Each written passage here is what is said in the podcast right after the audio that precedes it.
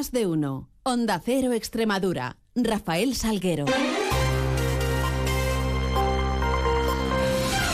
Muy buenos días, son las 7 y 20 de la mañana, tenemos 10 eh, minutos por delante para contar noticias eh, de Extremadura en este martes 12 de diciembre, en donde comenzará a amanecer en la región a partir de las 8 y 33 minutos, ocultará el sol sobre las 6 y 3 de esta tarde-noche. Miramos ahora los cielos eh, que nos van a acompañar durante la jornada y lo hacemos con la ayuda de la Agencia Estatal de Meteorología. Javier Andrés, buenos días. Buenos días. Durante esta mañana en Extremadura tenemos intervalos de nubes bajas con brumas y bancos de niebla y algunas nubes altas también. Aumentará la nubosidad quedando el cielo nuboso con chubascos débiles dispersos en la segunda mitad del día, que serán más probables en el norte y al final del día. El viento será de intensidad floja de componente sur al suroeste. Las temperaturas se mantienen con pocos cambios. espera hoy una máxima de 20 grados en Badajoz, 19 en Mérida, 17 en Cáceres. Les adelantamos que el miércoles baja las temperaturas. Es una información de la Agencia Estatal de Meteorología. 7.21, continuamos.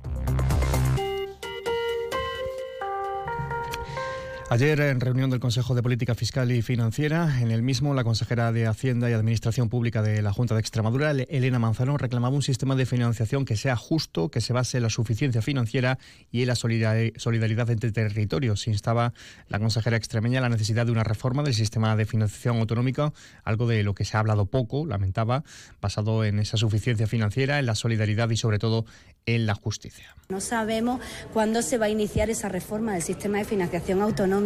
No sabemos qué va a pasar con esos compromisos que ya tienen adquiridos con determinados territorios. Territorios que ni siquiera han estado presentes como tal, no han podido ni votar porque no ha venido la consejera de, Cataluña a esta reunión. O sea que lo que nos preocupa y lo que queremos trasladar es eso, seriedad ante todo en esa negociación multilateral y que podamos estar todos y tengamos la información que precisamos. Una reforma de la financiación que se presenta sin EDI apuntaba además que el Fondo de Compensación Interterritorial, el único fondo que se encuentra en la Constitución, tiene una dotación irrisoria, 432 millones de euros, y desde el año 2014 además no se revisa tiene una dotación irrisoria, 432 millones de euros.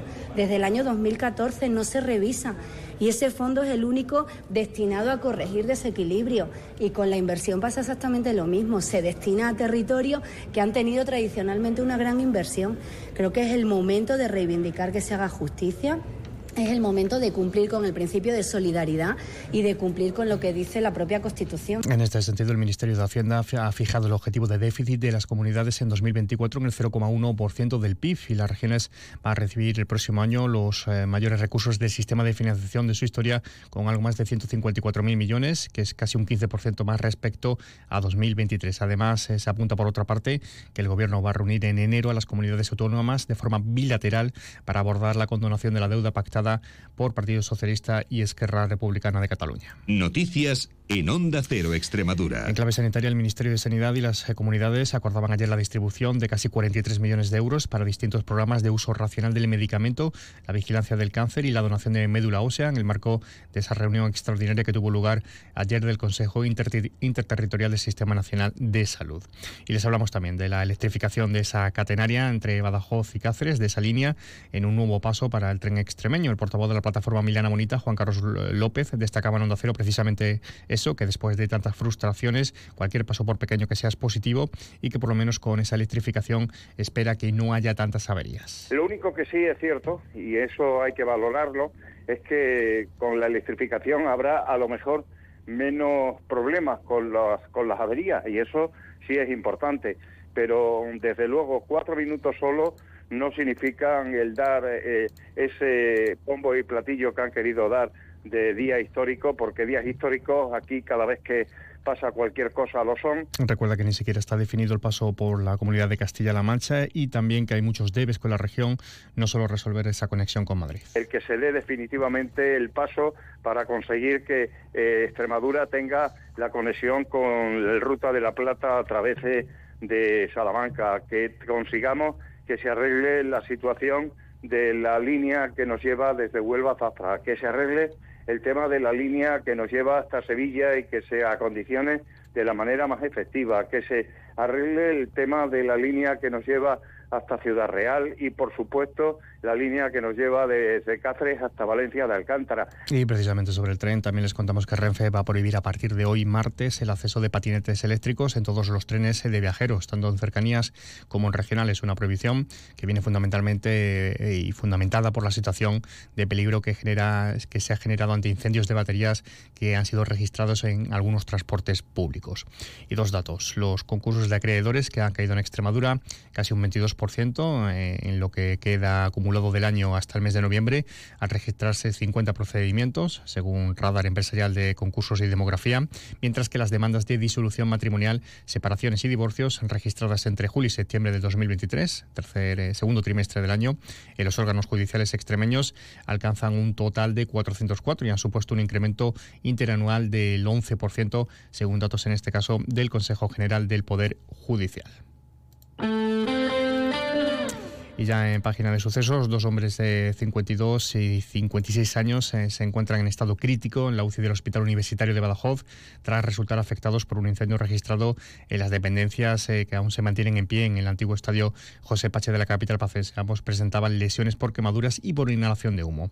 Por otra parte, dos mujeres de 49 y 76 años se que están heridas menos grave como consecuencia de un atropello que tuvo lugar este lunes en Cáceres eh, que les provocaba contusiones. fueron trasladadas al Hospital Universitario de, Cáceres. El accidente se producía en la calle Colón con la Plaza Conquistadores. Y en esta mm, clave les informamos también que la DGT ha puesto en marcha, lo hace hasta el próximo domingo, una nueva campaña de vigilancia y control sobre el consumo de alcohol y drogas al volante, coincidiendo con esos días previos a la Navidad, en los que se celebra gran cantidad de reuniones con familiares y amigos. 726. ¿Quieres obtener un título de formación profesional o un certificado de profesionalidad de manera rápida y gratuita? En CREEX te ayudamos a conseguirlo. Si tienes experiencia laboral, ponte en contacto con nosotros en el 924 28 61 61 o en el correo acreditaciones@creex.es. Dale una oportunidad a tu talento con CREEX. Campaña financiada por Junta de Extremadura, SEXPE y Unión Europea Next Generation. Plan de recuperación, Ministerio de Educación y Formación Profesional, Gobierno de España. Badajoz contará con nuevas pistas deportivas en el Parque del Río Guadiana a su paso por la ciudad, nuevos aseos autolimpiables y un sistema de alumbrado eficiente y sostenible. Estas acciones de la estrategia DUSI mejoran el día a día de los vecinos y visitantes en este espacio único y en todo el entorno.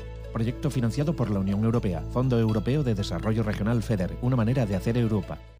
Cava Extrem de Bonaval, el extremeño más galardonado. Compromiso de garantía, calidad e innovación. Bonaval. Felices fiestas. Desde el SES trabajamos para mejorar la calidad de la atención primaria, avanzando juntos para cuidar mejor de ti. Nos transformamos día a día para adaptarnos mejor a tus necesidades. Juntos construyendo salud. Servicio Extremeño de Salud. Flexibilidad. Dedicación. Confianza. Cercanía. Compromiso. Seguridad.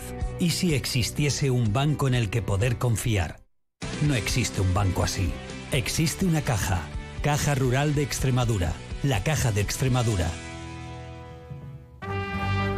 Caja Rural de Extremadura, la caja comprometida con la región les ofrece la noticia económica del día. Pues eh, precisamente durante el último ejercicio, Caja Rural de Extremadura ha incrementado su volumen de negocio en más de 230 millones y concedió más de 6.000 operaciones de activo por un importe superior a los 350 millones de euros en préstamos a pymes, autónomos y particulares, contribuyendo así a la financiación de proyectos y el impulso de la reactivación económica y el crecimiento de la región. Los premios Espiga de la Caja Rural de Extremadura promocionan el buen hacer y la calidad de los productos extremeños. Premios Espiga Caja Rural de Extremadura la excelencia convertida en premio.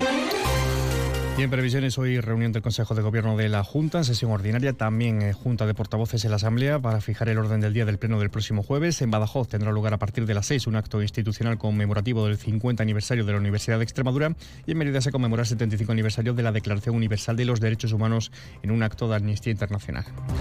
Todo ello mucho más lo vamos a contar a las 10 y 3 minutos en boletos, un avance de noticias mediodía, 2 menos 10 tiempo de información regional que será de la mano de nuestro compañero Juan Carlos González. Llegamos hacia las 7 y media de la mañana, cita con información más cercana a la local, a las 7.54 en boletos, a las 8 y 20 llegará toda la información de su ciudad, mientras ya saben que pueden seguir informados a través de nuestra web y redes sociales y les dejamos ahora la compañía de más de uno con Carlos Alsina. Pasen un feliz resto del día.